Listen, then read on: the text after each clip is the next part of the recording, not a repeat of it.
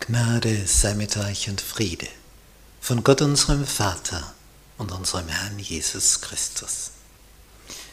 Wir betrachten in Serie das biblische Buch Daniel.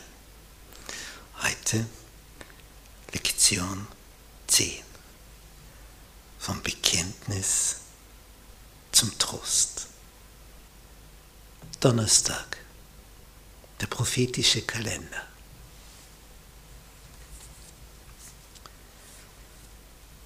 Als Daniel so betet, heißt es in Kapitel 9, Vers 20, als ich noch so redete und betete und meine und meines Volkes Israels Sünde bekannte und mit meinem Gebet für den heiligen Berg meines Gottes, nämlich Jerusalem, vor dem Herrn, meinem Gott lag,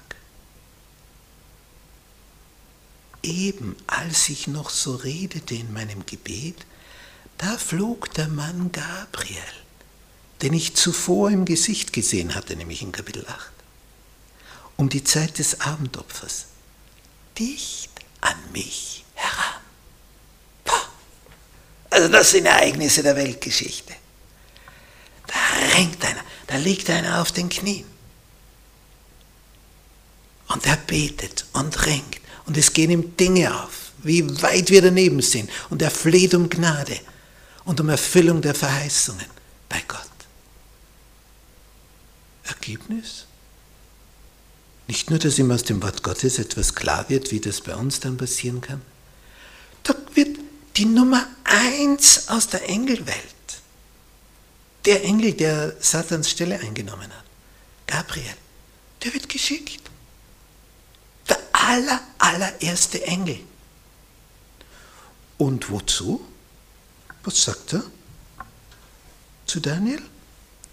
Vers 22, er unterwies mich, redete mit mir und sprach, Daniel, sie erkennt ihn, jetzt bin ich ausgegangen, um dir zum rechten Verständnis zu verhelfen. Kannst du dir selber das rechte Verständnis geben? Nie und nimmer. Auf Irrwege kannst du kommen ohne Ende. Um das rechte Verständnis zu erhalten, braucht es Licht von oben, nicht Einbildung. Viele sagen, Gott hat zu mir gesagt, du sollst mir deine Ersparnisse geben. Hat mir mal jemand mitgeteilt. Und ich habe ihm dann gesagt, und wenn es Gott mir auch sagt, dann gebe ich es dir. Menschen wollen einfach instrumentalisieren, andere für ihren Willen gebrauchen sagen, Gott hat mir gesagt, du sollst. Gott sagt immer dir etwas, nicht, dass du anderen die Befehle gibst. Und hier kommt Gabriel, sagt, jetzt bin ich da. Rechtes Verständnis soll dir jetzt gebracht werden. Also das sind die Höhepunkte der Menschheitsgeschichte. Denn als du anfingst, heißt es im nächsten Vers 23, zu beten, erging ein Wort, nämlich von Gott, sagt, Daniel betet, Gabriel, auf zu Daniel, der braucht jetzt dich. Wann war das? Nachdem der stundenlang, tagelang, jahrelang auf den Knien war? Als du anfingst zu beten, erging ein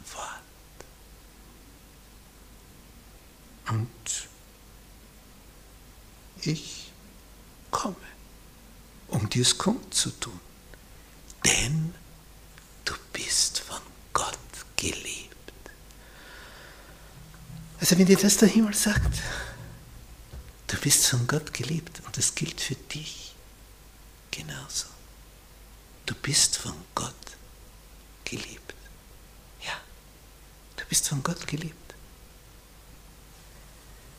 So merke nun auf das Wort, damit du das Gesicht verstehst.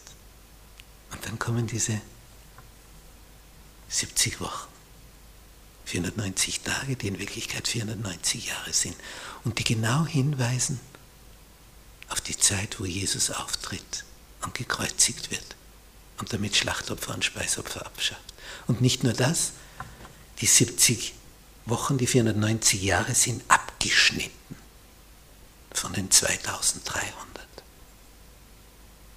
Jahren, die auch ursprünglich Tage sind im Wort Gottes, aber der Gott ist der Code, Entschlüsselung Jahre.